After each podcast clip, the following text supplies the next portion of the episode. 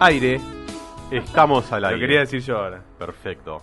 Estamos al aire, bueno, ahora sí, con la, la noticia, ¿no? De que está siendo, obviamente, la noticia central en Brasil, pero bueno, se habló mucho, también acá en Argentina y en todos los medios internacionales, sobre la desaparición de Philips, eh, perdón, Don Phillips y Bruno Pereira, ¿sí? Don Phillips de nacionalidad, nacionalidad inglesa, eh, de 57 años, y Bruno Pereira, brasileño de 41 años.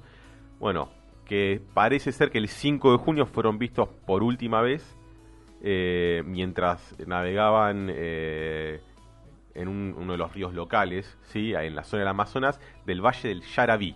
¿no? Perdón. Yavarí. Sí, ahí en la frontera con Perú, con Colombia, como para que la gente más o menos se ubique. Y que también esta zona, ¿sí? Eh, donde desaparecen estas dos personas, eh, Don Phillips era una- un reportero, un explorador, ¿no? Que hacía varios reportajes respecto a la naturaleza. Eh, eh, británico, ¿no? Británico, sí, exactamente. Eh, y bueno, eh, Bruno Pereira tenía, estaba relacionado, tenía un cargo, ¿no? En la Secretaría, una, una- o- Es experto Perdón. indigenista. Sí, pero con trabajaba con y el acá- Estado, ¿no? Era Sí, no, tenía, pero en los últimos, creo que el año pasado o el anterior, tuvo un encontronazo ahí con lo- la gente de Bolsonaro que manejaba ese área y lo ah, terminaron y lo Lo perfecto. corrido. Pero es un referente de todo este territorio vinculado a los pueblos indígenas que habitan allí también. que eh, justamente le estaba haciendo de guía, ¿no? A, Exacto. a Phillips, sí, y bueno, parece ser que desde el 5 de junio, que fueron vistos por última vez en su lancha, desaparecidos, ¿sí? Eh, después se habló mucho, que encontraron vísceras, se desmintió, la policía desmintió eso, que lo había dicho Bolsonaro, que hab- lo- habían encontrado gente allá de un árbol, también se desmintió.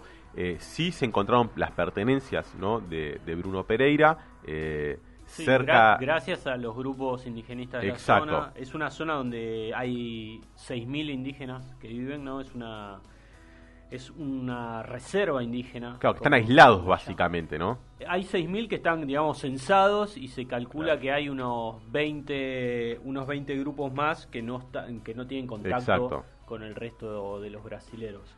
Él él es freelancer en realidad, Sí. vive en Brasil hace muchísimos años y hace distintos trabajos eh, en general respecto a la Amazonía y viene siguiendo el caso de, no sé, la pesca ilegal, la caza ilegal, Bien. tráfico de drogas, tráfico sí. de animales y estaba ahí en una misión, digamos, se cree que eh, siguiendo las pistas de la pesca ilegal ligada a grupos también eh, que trabajan con el narcotráfico. Bien, a él lo financiaba una fundación norteamericana que se llamaba Alicia Peterson, la fundación, o sea, Mm. tenía financiamiento extranjero. Sí, y saca columnas Era- en The Guardian. ¿no? Exactamente, hacía eso. Eh, No, no es menor, ¿no? Esto de, de la desaparición, y pu- pu- puso el grito en el cielo, de, de- sobre todo de, de la familia, ¿no? Del, del- los desaparecidos, que bueno, acá siempre igual actualiza la noticia, ahora parece ser que finalmente los encontraron o, se- o confesaron, ¿no? No, no los encontraron. Eh, como vos decías, eh, supuestamente aparecieron un par de cuerpos hace un día y medio. Dos. Ahí nomás del único detenido encontraron la, la Claro, ropa. Y en ese momento dijeron, bueno, encontramos los cuerpos, la propia policía eh, lo desmiente. Eh, están, a- eh, digamos, así van a van a hacer la autopsia sobre esos cuerpos, no está, no está bien claro. Lo que sí detu- habían detenido a una persona hace unos días, hoy detuvieron a otra. Eh, Era y un ahora pescador, ¿no? El primero. ¿Cómo? Un pescador había un sido primero. pescador, sí, y al parecer ahora ambos eh, confesaron haber matado al periodista y al indigenista. Uno es Oseneida Costa de Oliveira, el, el que se nombraba en los medios como Dos Santos, y el otro es Amarildo da Costa Oliveira, que es el pescador, que es eh, al que le decían el pelado, El pelado. que lo habían visto en una lancha a toda velocidad siguiendo Leí, leí ese testimonio. sí, la me embarcación. lo, me lo de estas recontra imagino. Ahí a las chapas por uno de esos arroyos del Amazonas, con esa selva bien densa. Sí, selva bien densa y por lo que dicen los, los especialistas, digamos, eh, abandonada por el Estado, medio que es tierra de nadie, por eso hay tanta actividad ilegal, eh, tanto para la caza, para la pesca, para el narcotráfico, para la minería, la deforestación. Entonces está medio a la buena, a la buena de Dios.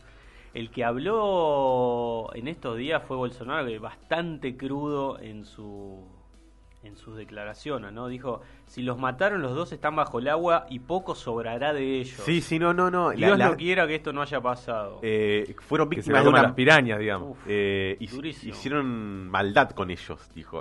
Sí, y después dijo, "Lo- los dos resolvieron entrar en un área completamente inhóspita, solo sin seguridad y ocurrió el problema. De alguna manera, ¿no? ah, echándole la culpa a las víctimas. Claro. Dijo, es muy temeria- temerario ir allí sin estar preparado físicamente. No, uno confía en las comunidades. O en las, me refiero a las comunidades, cualquier tipo de comunidad que No, haya. no, y, a- tanto... y además que fue con este Bruno Pereira, que era un, Un experto. del territorio, así que no es que se mandó solo un tipo, bueno, ahí se podría comprender como decir, bueno, por ahí no sabía dónde iba. Itacay, el, Claro. el río. Itacay. Itacay. Bueno, O Itacay. Itacay, no sé, no, no sé el acento, perdón. Habría que. im- ah, tendríamos que ir ahí, ¿no? A ver cómo hablan eh, las comunidades indígenas, a ver si nos sale bien la pronunciación. Anda No, vos. no confías en las comunidades. Yo confío No, más en las las comunidades que, comunidades sí, pero no- que en la no otra voy a ir runfla ni que andan loco. dando vuelta. De la que ya vamos a hablar, esa runfla. Ah, bueno. Sí, Runflag, eh, como decía, bastante, con bastante presencia. ¿sí? Es una zona que eh, lo que denuncian también las comunidades indígenas es que está totalmente abandonada por el Estado, que no hay, más allá de que hay una policía que patrulla el Amazonas y demás, eh, está muy dejada de lado y eso hace que eh, a lo largo de los años hayan aparecido muchísimos grupos que se dedican a distintas actividades ilegales en su mayoría, eh, decía tráfico de animales, tráfico de, plantas, ¿sí? plantas exóticas, pesca ilegal, ¿sí? que es supuestamente está relacionado a este caso, caza ilegal y hay muchísimas pistas eh, para los narcos. ¿sí? Es un lugar, digamos, que se, encuentran muchísimas pistas para los narcos. Hace poco eh, comi- decomisaron unos 29 aviones, avionetas. ¿Sí? Que se Una buena flota son. Sí, es una buena flota, pero no pasa nada. ¿sí? La actividad sigue y sigue y sigue porque es, eh, bueno, como vos decías, es un área de frontera eh, muy de un- con una selva muy espesa. Estamos hablando de 8,5 eh, eh, millones de hectáreas, ¿sí? la segunda reserva indígena más importante del Brasil. Así que bueno, es como bastante peliagudo meterse ahí. El- se espera lo peor, ¿no? Para, para estas dos personas.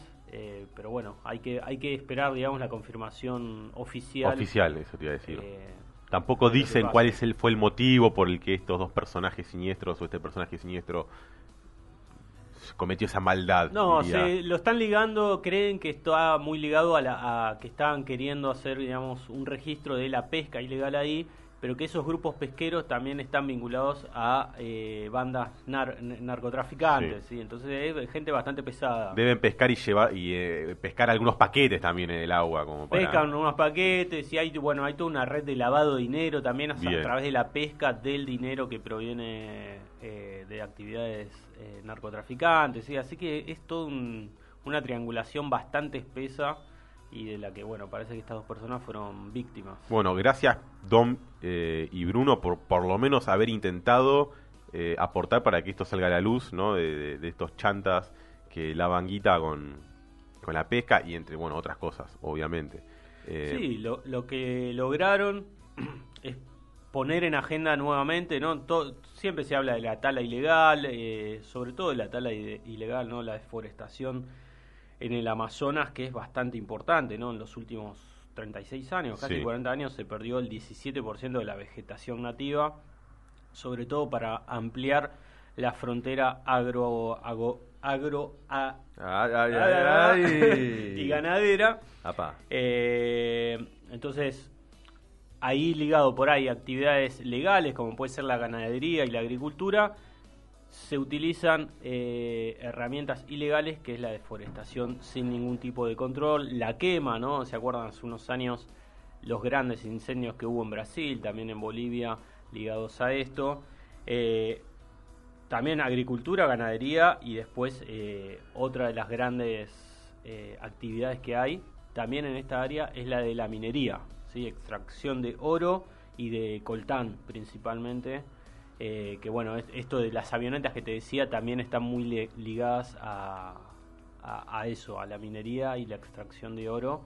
Sí, que hay que decir también que le da, por ejemplo, en esa área de Brasil o en la reserva al lado, que esa sí es la más grande, que es la de Yanomani, eh, ahí se calcula que hay 20.000 personas que trabajan eh, alrededor de eso, entonces, bueno, es muy difícil de controlar y desactivar también.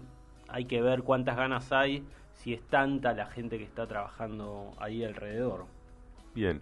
Eh, sí, a mí me parece interesante remarcar una cosa que es un poco lo que quería comentar también, es esto de que es una zona donde la presencia estatal del Estado, de los estados en realidad, ¿no? Porque pensemos, estamos hablando de una superficie, toda la región amazónica que comparten, digo, saliendo un poco de, puntualmente del Valle del Chavari, pero todo Amazonas comparte Brasil, comparte Perú, comparte Bolivia, comparte Colombia, comparte Ecuador, Venezuela y Surinam. Entonces, y es una zona...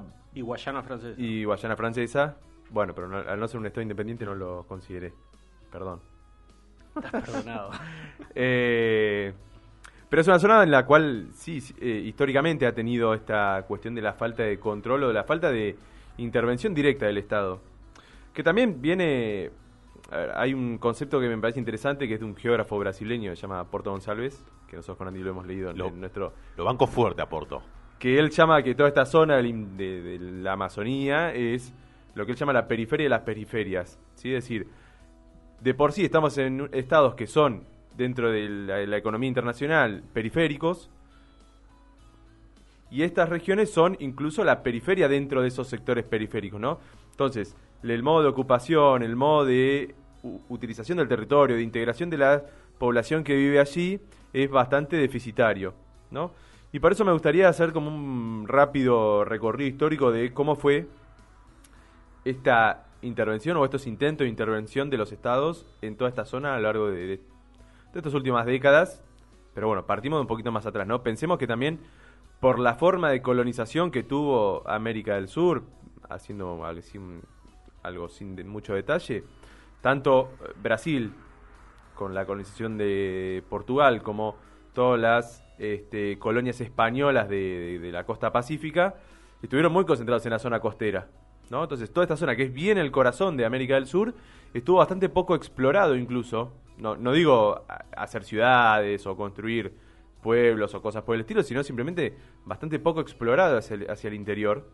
¿No? Y esto generó que sea una zona medio incógnita. Entonces, claro, aparecen estos grupos, estas etnias, estos este, pueblos que no tenían contacto con el resto, digamos, de, de la sociedad, que no estaban incluidos dentro de los circuitos económicos, comerciales, sociales, políticos con el resto de, de la sociedad. ¿sí? Y generalmente se hablaba de, se consideraba toda esta zona del Amazonas como bueno una zona medio de un vacío demográfico, es decir, que no vivía población o que estaba aislada, y de una fuente como una fuente inagotable de recursos, ¿no? Entonces, como un lugar al que siempre se esperaba ir para explotar y sacar este madera, bueno, si se encontraba minerales, si se encontraba petróleo, todos los recursos pesqueros, de los cuales hablaba Cipri recién. Para el caso de Brasil, puntualmente, hay un cambio muy grande en la década del 60. Porque hay una concepción nueva de, la ocupación del territorio brasileño que lo hace irse hacia, hacia adentro, digamos, irse una expansión hacia el oeste. ¿no? Pensemos que esto, estamos hablando, este lugar de, de frontera ahí con Perú, con Colombia, es el lugar más hacia el oeste de Brasil. ¿no? Entonces es como lo último que se fue, digamos, ocupando o, incorporando a, los circuitos nacionales de Brasil. En los 60, bueno, parte de esta política de ir hacia adentro es que se construyó la capital nueva, ¿no? Brasilia dejó de ser la capital Río de Janeiro y pasó hacia Brasilia en ese intento de tener una mayor cercanía con todo el resto del territorio brasileño. A ver, a fin de cuentas, hoy en día todavía los circuitos económicos brasileños siguen estando muy concentrados en, en las costas, las ciudades más importantes. Todo, la capital está en Brasilia y hay algunas ciudades del interior que han crecido mucho en los últimos tiempos.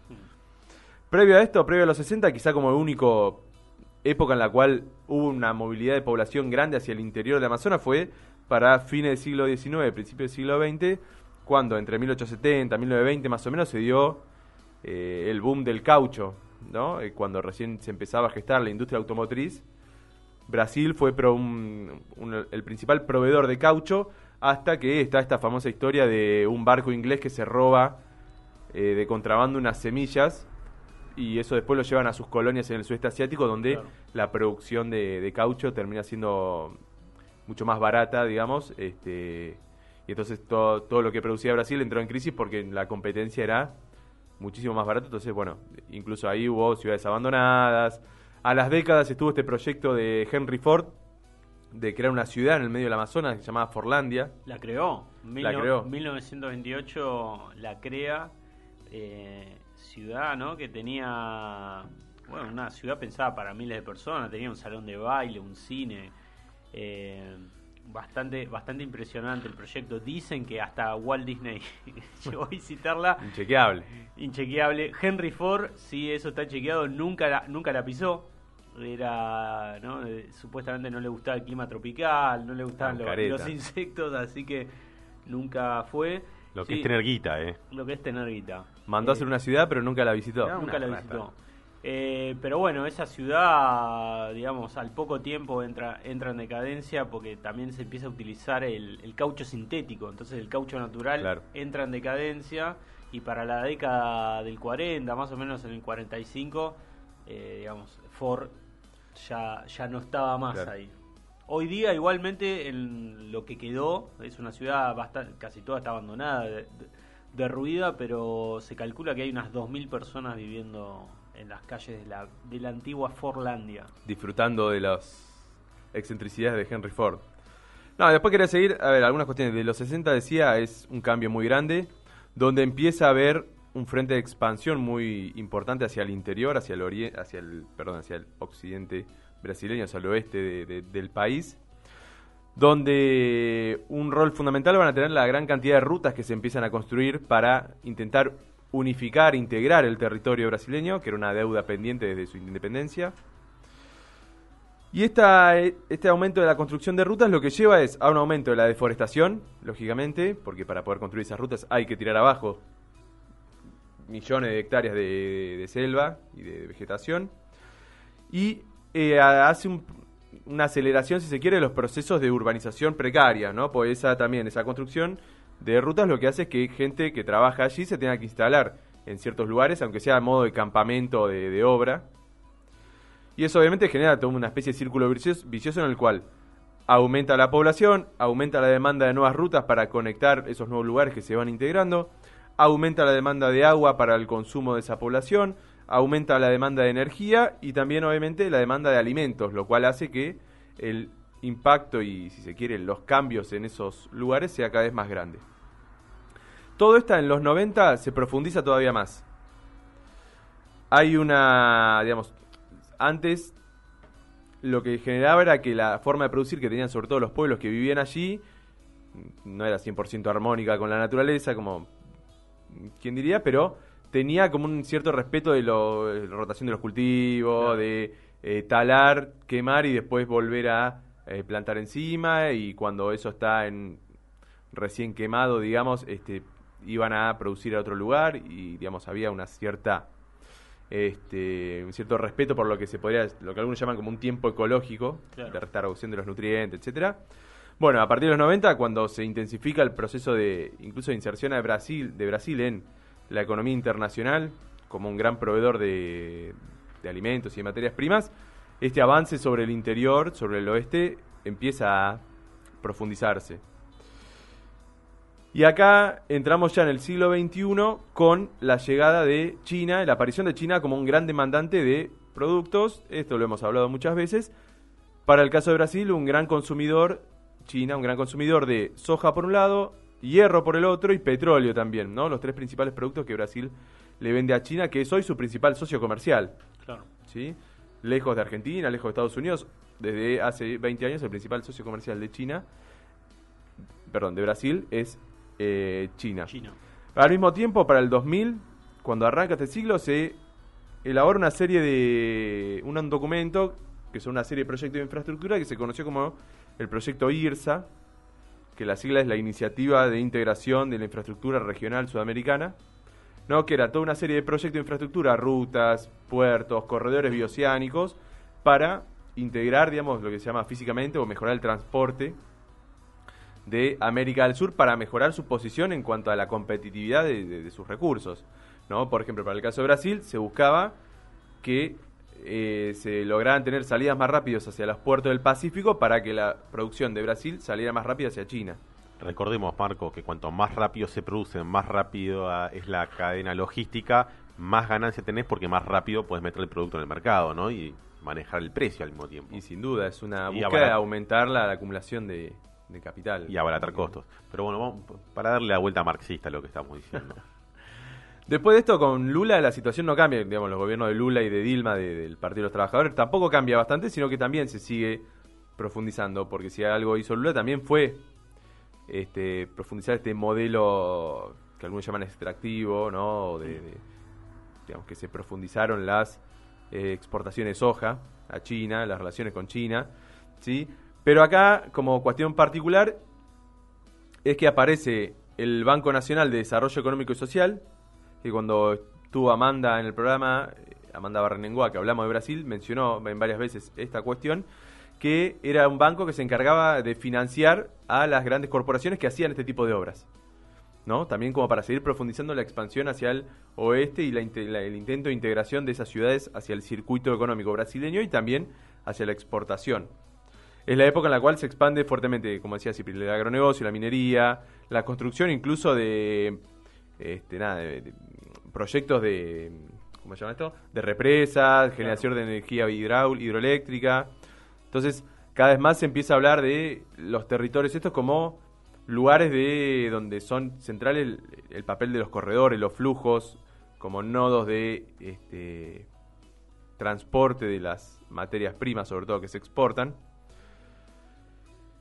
Y esto también genera lo que algunos llaman que es la llegada de un montón de trabajadores golondrinas, que obviamente son los trabajadores que realizan estas obras, obreros, y que después se instalan allí. Y muchos son los que después terminan vinculándose con otras actividades. Por eso, por ahí, para, para cerrar, me parece interesante pensar esto, ¿no? Cómo este proyecto de eh, Brasil de expandirse, de expandirse, perdón, hacia el oeste, tiene, por un lado, complicaciones vinculadas a, a la utilización del territorio, a la explotación cada vez mayor que hay de sus recursos, digamos, pensándolo con una concepción de decir, bueno, es una zona que hay que eh, poblar, que hay que garantizar su desarrollo, y toda esta serie de discursos vinculados a la, integración de eso con el comercio internacional y cómo el aumento de las obras de infraestructura permite también la logística de grupos económicos, legales e ilegales también. ¿no? Y acá es un poco lo que hablaba Cipri, no sé si querés eh, después desarrollar algo más al respecto, pero que es una actividad central de toda esta zona que está muy poco controlada por, sobre todo, la fuerza de seguridad de, de Brasil, porque es el que ocupa más territorio en la Amazonas, pero de todos los otros estados también. Bien, eh, cuando vos te referís a esta expansión más hacia el oeste, eh, pregunto, ¿no? Teniendo acá el mapa, ¿es más haciendo referencia por ahí a los estados eh, Mato Grosso, por ejemplo? Claro, que pensemos que hasta los 60 la gran mayoría de la población en Brasil estaba concentrada en los estados de Río Grande del Sur, de San Pablo, Río de Janeiro, Bahía, Entonces, la idea de ese momento que era mucho de los que se discutía en términos de la, geopolítica brasileña era Brasil tiene que ser un competidor de las grandes ligas, digamos, en la economía internacional. Para hacer eso hay que expandirse hacia el interior, que es una zona bastante postergada y abandonada, por lo menos por el Estado, por el aparato estatal. Entonces, por eso es, vamos a avanzar hacia toda la zona del Mato Grosso, a instalar la capital más hacia el centro del país, que es Brasilia. ¿sí?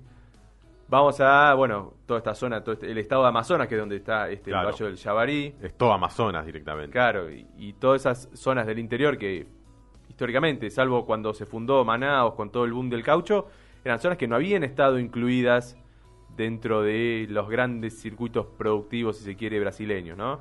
Ni en la época donde se especializó en la exportación, no sé, de caña de azúcar, de café, ni en cuando tuvo un fuerte desarrollo industrial. Eh, a mitad del siglo XX, digamos, recién hacia los, últimas, los últimos 60, 70 años es cuando empiezan a tratar de gestarse este, esta incorporación de todo el, resto de Brasil hacia una economía más, si quiere, nacionalizada, no sé. Mirá si no tendrá una relación con mucha relación o muy arraigada a la minería Brasil, que tiene un estado de Minas Gerais, No, Minas. Generales, o sea, ya es el ADN Sí. prácticamente. No, y pensar, como última cosita, que esta cuestión de la expansión hacia el oeste dio, por ejemplo, el crecimiento de ciudades. Si pensamos, por ejemplo, en la Copa América del año pasado, algunas fueron sede del estadio de Copa de la Copa Claro. América, como Cuyabá, por ejemplo, está bien hacia el oeste de Brasil. Sí, sí. No, pensaba en esto que decía Marco, ¿no? De los trabajadores golondrinas que en su momento en grandes obras de infraestructura, bueno, hicieron pie ahí, tuvieron trabajo y después queda- quedaron a la deriva y lo vinculaba un poco a, a este dato que yo daba antes, ¿no? Que se calcula que, por ejemplo, eh, que en la reserva indígena Yanomani eh, hay cerca de 20.000 personas trabajando en minas ilegales. Es una por, por eso este dato que decía de los aviones secuestrados y que no, no altera No mucho nada. la actividad. Es mucha gente la que está empleada ahí de manera ilegal, saqueando recursos que, que no les pertenecen. Pero digamos, eh, es difícil de regular por parte del Estado, pero también hay que pensar que si hay realmente ganas de meterse ahí y regular, porque también te implicarían ponerte en contra a un montón de gente eh, que mal que mal eh, está viviendo de eso, ¿no? Entonces eh, es todo un tema. Por ahí es mejor para el Estado Central decir, bueno, hacer mirar para otro lado. Que haya un estado paralelo en la Claro, Amazonia. Claro, sí, es que en la práctica es lo que pasa, ¿sí? Hasta que, bueno, te, te sucede que secuestran a un, a un ciudadano británico y esto pasa a estar en la agenda central de, de las noticias de todo el mundo y, bueno, ahora hay que ver qué hace Bolsonaro, más allá de mofarse y, Sí. y decir las gansadas que está diciendo. Claro, el problema acá fue esta cuestión, que estamos hablando de un periodista británico, pues Claro. si hubiera sido otro poblador de, de toda esta región que estaba con Bruno Pereira y desaparecen esos dos, bueno, capaz que No pasaba no- nada. nosotros seguramente no nos hubiésemos enterado. No, de hecho hace dos, tres años a una- uno de los compañeros más importantes, Bruno Pereira, lo asesinaron y bueno, sí, no fue una noticia No pasó nada. muy comentada, ¿no? Como te enterás, pero no, no trasciende demasiado. Espacio Publicitario.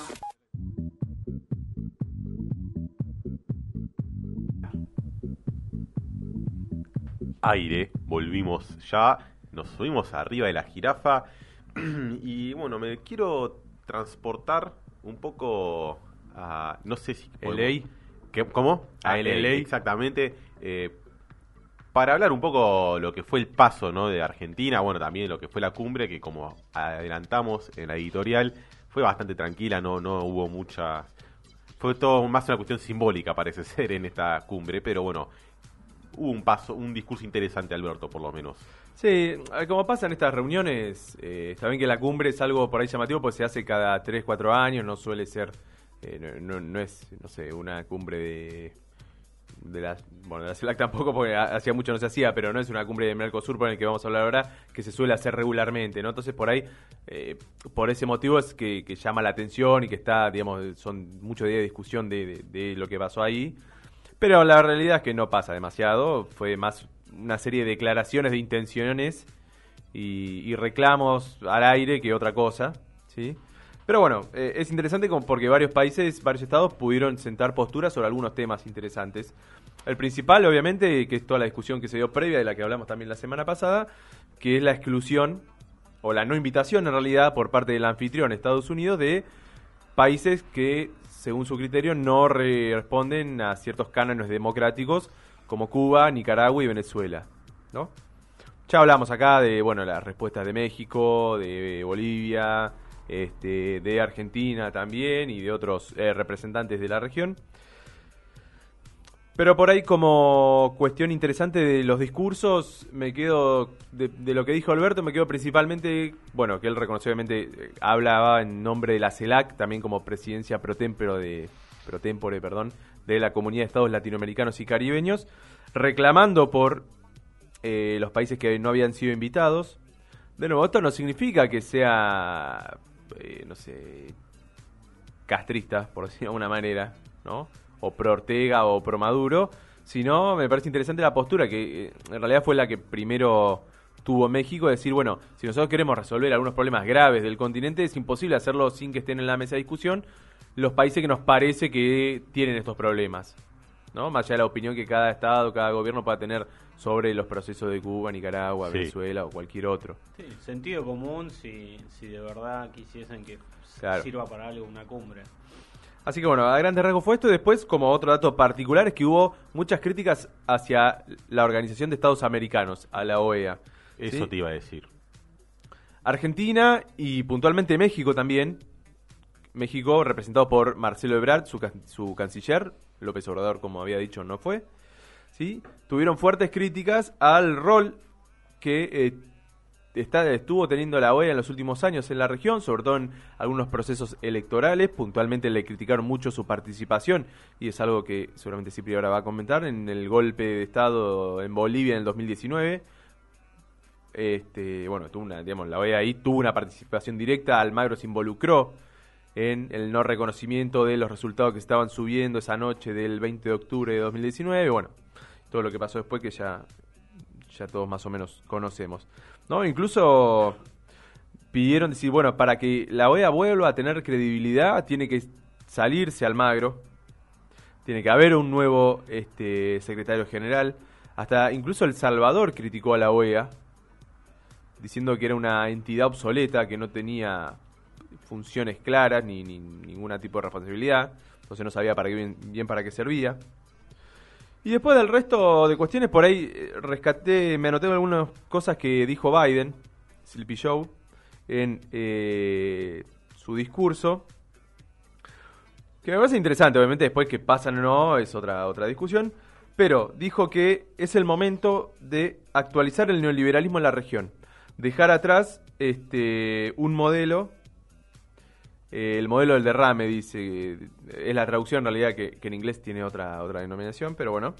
Y adoptar políticas que fomenten trabajos eh, con mejores salarios, ¿no? que dice que es uno de los puntos críticos para la región. Y ahí instó a crear eh, algunas asociaciones económicas nuevas, que en cierta medida todos los que analizaron esta cuestión dicen, bueno, es como su, su escudo para tratar de contrarrestar el avance de China en la región, que es cada vez más importante. Se habló, mencionó una asociación de, los, de las Américas para la prosperidad económica, que hay que ver si eso, sí, hay que ver si eso se desarrolla o no, que cuyos objetivos serían acercar las cadenas de suministro, sí, de, de suministro industrial, reforzar el Banco Interamericano de Desarrollo, cambiar el papel que está teniendo en la actualidad, también un punto criticado por los algunos países de América Latina, optimizar la inversión y apuntalar acciones eh, contra el cambio climático a nivel hemisférico. ¿No? Eso por ahí como, como cuestión de la cumbre. Después, otro dato paralelo, pero que está vinculado con esto, es que en el marco de la cumbre se juntaron eh, los cancilleres Santiago Cafiero de Argentina, Carlos Franza o Franca de Brasil y Julio César Arriola de Paraguay y definieron fecha para una nueva reunión, o para la próxima reunión en realidad, de eh, la cumbre de jefe de Estado del Mercosur, ¿no? que va a tener lugar el 21 de julio en Paraguay. Eh, dentro de esa reunión que tuvieron, bueno, hablar un poco de los puntos que se va a tratar. Siempre está eh, esta cuestión de la revisión del arancel externo común, que es quizá el gran punto de tensiones entre los cuatro estados miembros del Mercosur, estos tres cancilleres, más Uruguay, que estuvo el canciller uruguayo en, la cumbre, pero bueno, justo de este encuentro no participó, no, sé bien por qué, por ahí tenía otro compromiso. Sí, eh, Francisco Bustillo, que es el canciller uruguayo, firmó una declaración con el canciller su par brasileño, donde ellos proponen tratar de acelerar los procesos de flexibilización en el bloque, ¿no? Que es como la gran traba también. Hoy en día, cualquier acuerdo que se quiera hacer de un país con un país extra bloque, digamos, tiene que ser aprobado por todos los miembros del Mercosur. Entonces el Mercosur puede hacer un acuerdo con la Unión Europea siempre y cuando los cuatro estados del Mercosur lo den por aprobado. Sí, no es que Uruguay pueda hacer un acuerdo con la Unión Europea, Argentina con, no sé, con México y el resto con otros. ¿sí? Sino es todo porque justamente lo que hicieron fue poner, sobre todo, aranceles externos comunes, que es lo que dice, bueno, los productos que entran tienen este arancel, los que salen esto, lo que fuera. Así que bueno, seguramente será uno de los eh, puntos a discutir en el próximo encuentro. Si se verán cara a cara Alberto y Bolsonaro, no lo sé.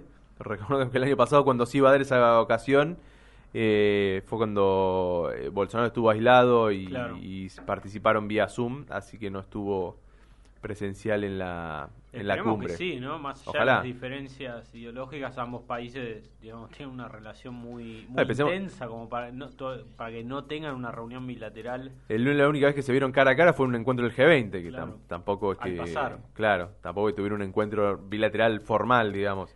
No, y esto es importante, todo lo que estás remarcando. Hace poco la calle Pou, la semana pasada, decía, bueno, si no. Uruguay siempre amenaza con eso, pero digamos, la calle Pou volvió a ponerlo sobre la mesa diciendo. No nos está favoreciendo como país Claro. y si nos tenemos que ir del Mercosur para hacer los tratados de libre comercio que, el pa- que Uruguay necesita, lo vamos a hacer sin dudar. Claro. Sí, y después lo último de la región por mi parte es que en Ecuador se están llevando adelante desde hace algunos días un paro por tiempo indeterminado de la Confederación de Nacionalidades Indígenas del Ecuador, la CONAIE, ¿no? Que es un Claro. Que es un, eh, una organización que aglutina, aglomera a una gran cantidad de organizaciones indígenas de todo el territorio ecuatoriano. Pensemos que ha tenido participaciones importantes en la CONAIE, sobre todo con esto, con movilizaciones, con corte de ruta. Recordemos, por ejemplo, en todas las movilizaciones del 2019, la CONAIE cortó todos los accesos a Quito e hizo que el presidente C. Moreno, Lenín Moreno, tuviera que mudar sus oficinas por unos días a Guayaquil, con todos sus ministros y todo tipo de cuestiones, digamos. Pusieron medio en asedio la ciudad y, bueno, el gobierno se tuvo que ir este, por esta situación. Eh, hay, desde hace unos días hay marchas en varios, en varios lugares, tienen todo un pliego de demandas que tiene que ver desde bajar el precio de los combustibles hasta cumplir con ciertos subsidios que se les habían prometido en la campaña de Guillermo Lazo cuando ganó la segunda vuelta el año pasado y que no eh, tuvieron ningún tipo de avance. A todo esto hay acusaciones cruzadas por parte del el gobierno que dice que hubo vandalismo en estas eh, movilizaciones, ¿sí? y por parte de la CONAIE que dice que el gobierno lo que hizo en realidad fue reprimir y por eso se armó Claro. tole tole ahí en las, en las marchas, ¿no? De este tole tole eh, resultó que el gobierno denunció a Leónidas Isa, que es el líder, el referente de la CONAIE, y lo encarceló.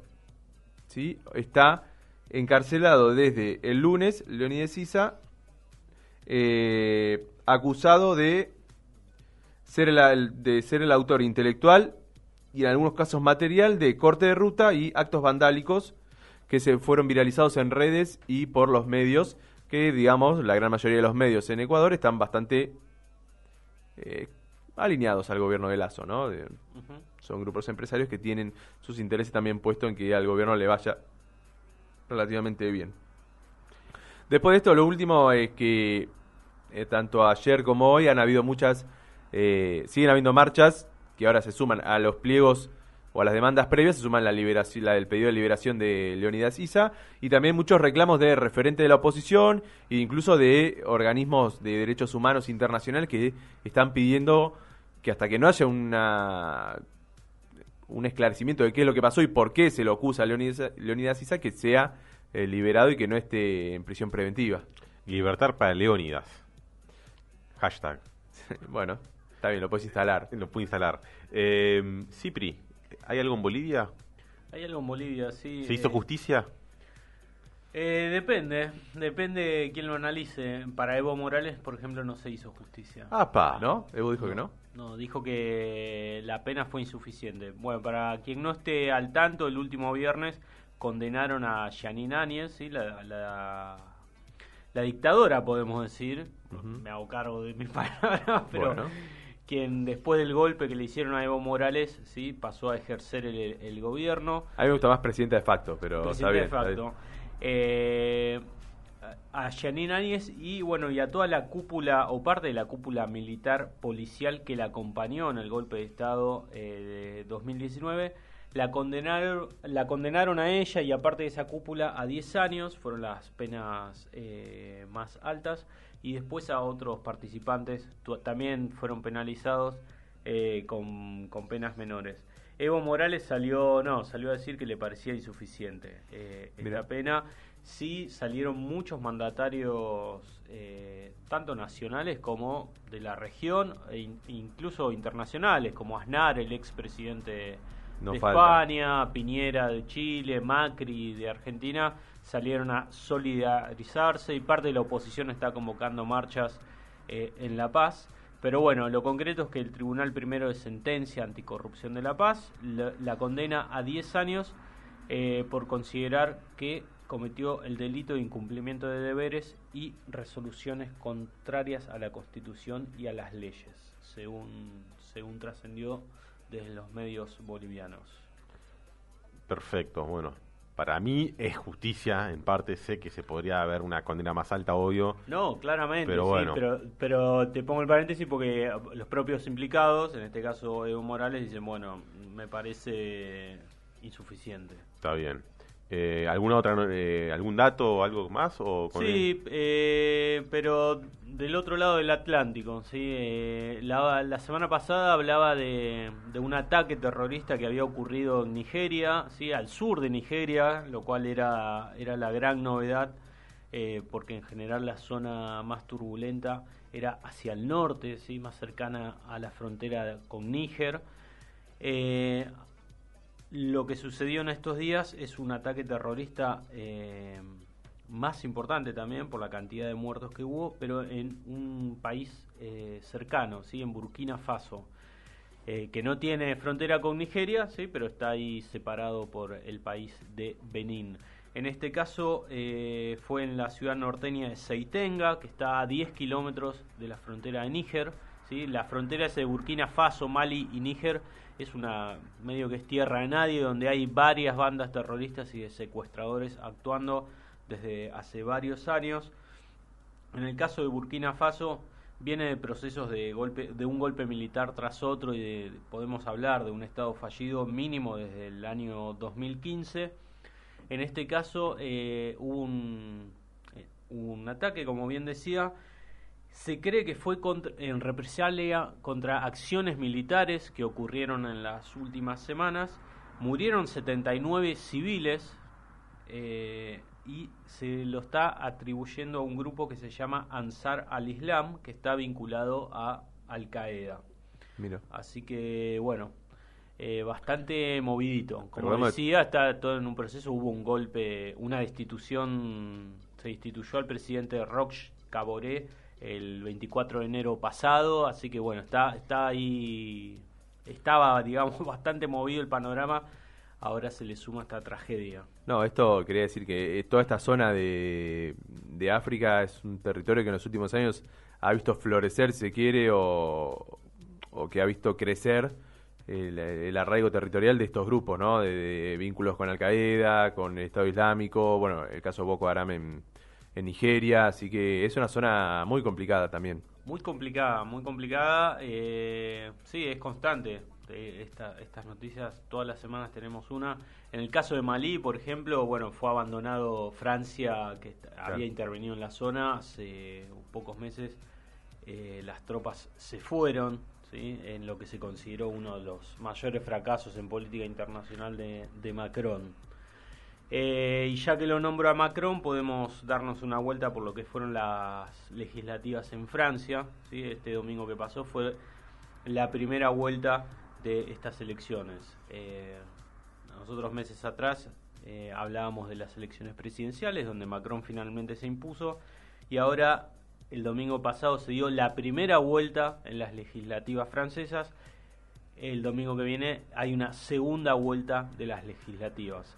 ¿Sí? Primero decir, bueno, tiene esta particularidad eh, el sistema electoral francés de que Sí, raro. En, en unas elecciones francesas hay dos vueltas. ¿sí? ¿Por qué? Además son eh, legislativas. son No. legislativas. Eh, esto es porque para ganar en primera vuelta, ¿sí?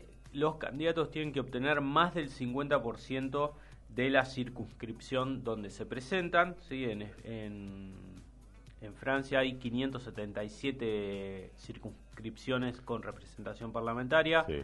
Por cada una de, de estos distritos, digamos, surge un, un diputado. Pero bueno, para imponerse tienen que tener más del 50% y además tener representación eh, de más del 25% del electorado. ¿sí? Entonces no es tan fácil ganar en primera vuelta. Entonces se va hacia una segunda. Eh, además hay que decir que después eh, este órgano legislativo va a ser quien elija al primer ministro. Francia es una democracia semiparlamentaria, entonces acompañando al, pre- al presidente va a estar un primer ministro. El riesgo, el riesgo que tiene, digamos, Para para, Macron. para los ojos de Macron, es que finalmente se imponga eh, la izquierda, ¿sí? Tener a Mélenchon como eh, Primer segundo, ¿sí? Lo que allá se llama la cohabitación, ¿sí? Tenerlo, tener ahí que co-gobernar. ¿Por qué? Porque los números que surgieron este domingo son que la coalición liderada por Macron sacó un 25,75% de los votos y eh, la alianza que hicieron todos los partidos de izquierda con Melenchon a la cabeza sacó un 25,66% Bien, de los votos. ahí. Digamos, está ahí nomás. Sí, sí, sí. Muy Hay- reñido. muy reñido, hay que decir que hay una abstención que superó el 50%. 52,49% de los franceses no se acercaron a votar, lo cual es todo un dato. Sí. Eh, como decía, los, eh, son 577 escaños eh, los que están en disputa. Para tener una mayoría absoluta se necesitan 289 de esos. Eh, así que bueno, hay que ver qué pasa. ¿sí? La izquierda ahí acercándose a, dar el batacazo. Todas las encuestas igual dan por ganadora a Juntos. Pero bueno, es poco probable que tenga una mayoría absoluta aún si gana y necesite aliarse. Sería muy interesante que se imponga Melenchon y que se dé esta, esta situación de cohabitación. Que se la piquen un poco a Macron. Claro. No importa si es la izquierda, mirá. Está girando, es un gobierno de centro que giró cada vez más a la derecha, no estaría mal que gire, Claro, sí. que pegue un volantazo para el otro lado. En esta estoy con la izquierda. eh. Eh, bueno, bien, gracias ahí muchachos por, por estos datos ahí en, la- en el panorama regional y un poco el internacional, ahí en África y en Europa. Yo lo que traje a la mesa es por ahí el tema de las noticias en Argentina internacionales que tiene que ver con el vuelo sí del Boeing 747 ¿Qué eh, está pasando que- con eso? Que No llegó, paro el, de verlo en la tele y no sé qué pasa. que llegó el lunes 6 de junio a Argentina, ¿sí? Ah, es un montón. Hace un montón esta, ¿viste? Uno piensa que fue hace un par de días, pero en realidad está hace como más de una semana Yo me hace dos días esto. No, no, está hace un par, está hace más de una semana. Eh, y este avión, sí, este Boeing 747, que para los que no saben es el Jumbo Jet, la reina de los cielos, un avión cuatrimotor, sí, el, único avión cuatrimotor. No, por ahí me confundo, no sé, no, no, me animaría a arriesgar, pero hay muy pocos aviones que tienen cuatro motores, es un avión muy grande, sí, que en este caso eh, está operado por Emtrasur, que es una empresa eh, del Estado eh, bolivariano de Venezuela, que es un avión que estaba transportando autopartes, ¿sí? De México para Argentina para repartirles a, a lo- a la gente de Volkswagen. Em, bien, ¿qué pasa? ¿Cuál es el tema? Este avión, cuando aterriza, se dan cuenta que la tripulación son eh, de tripulación de 17 personas, 12 son venezolanos y 5 son iraníes. Bien, ¿les parece si les nombro a los iraníes? Porque es un desafío para mí, me gustan Uf, los desafíos. Muhammad Korsabarak, Golam Seresa, Hesemi, Madi Mouseli, Said Valsadeh y Abdolabeset Mualamadi. Disculpa, ¿vos sos iraní también? No, no, ni ahí. Ah, por, digno. y por la que- tonada, digo, por el acento. Muy... Te diría que la mitad de los apellidos los pronuncié mal, pero bueno. Cinco iraníes que también acompañaban acá a la tripulación venezolana en este vuelo. ¿Qué pasa? Este avión de Emtrasur, este Boeing, fue vendido un año, antes por eh, una, empresa eh, aeronáutica de Irán, ¿sí? Entonces fue vendida, pero bueno, cumple la función de, cargo. Esto fue el lunes 16, ¿no? Aterriza el avión y bueno, empieza llamar un poco la atención eh, los integrantes del, del avión. Eh, ahora, el tema es que en un momento, sí, ya el, el miércoles 8, dos días después de que aterriza, quiere despegar el avión, sí, con los iraníes y los venezolanos, despega hacia Uruguay y cuando solicita aterrizar en Uruguay le niegan el aterrizaje, ¿sí? ¿Qué pasa? Se le estaba complicando encontrar un país que les cargue nafta, en realidad eh, se llama jet fuel, ¿sí? el combustible que usan los aviones, se le estaba complicando encontrar una empresa que les cargue jet fuel, ¿por qué? Porque están eh, Estados, tanto Venezuela como Irán, y tanto empresas venezolanas como iraníes, están sancionadas por Estados Unidos y esta aeronave esto, está sancionada por Estados Unidos y eso es lo que encendió las alarmas. Entonces Uruguay no los dejó aterrizar, entonces tuvieron que volver a Argentina y ahí sí ya es cuando eh, se, les retiene eh, los pasaportes una vez acá de vuelta, porque bueno, saltó esta alerta de que bueno, es un avión que ah, eh, no es que esté investigado por terrorismo, sino que en realidad está sancionado, hay que ver bien qué pasa.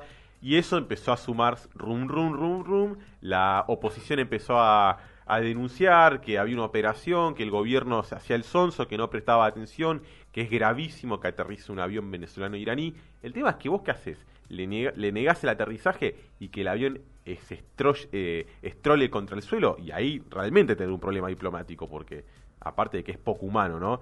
Así que a mí me parece que el hecho de haberlos dejado aterrizar era lo más humano que se podía hacer.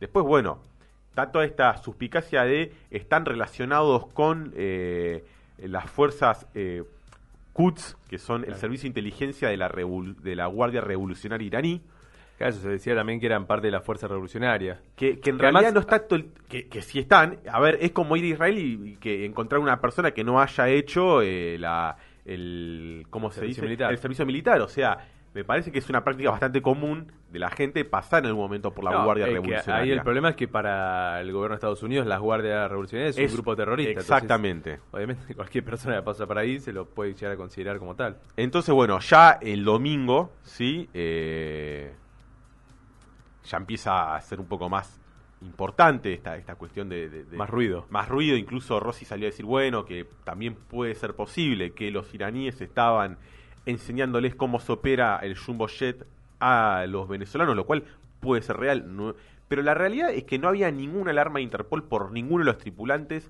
no se encontró nada, Hasta ahora no hay delito. no hay digamos. ningún tipo de delito. Entonces, bueno. No, y de- que irregular esto que salgan de Seiza hacia Uruguay, o sea, eso había un permiso, si no el avión no sale. Exactamente, ¿sí? Estando en vuelo, digamos, lo- lo- le dijeron no, No, no podés. el permiso no está. Tal vuelvan. cual. Tenés de hecho, este Además, nuevo eso avión. no, no, no dejarlo aterrizar es terrible. ¿Qué haces si no le dejas? Eso me preguntan.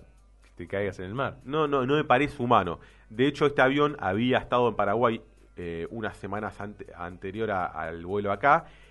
En- eh, y bueno, ahí los paraguayos, después de este conflicto que pasó en Argentina, las autoridades paraguayas echaron a varios funcionarios que estuvieron involucrados ¿no? en permitir que el vuelo este aterrizara.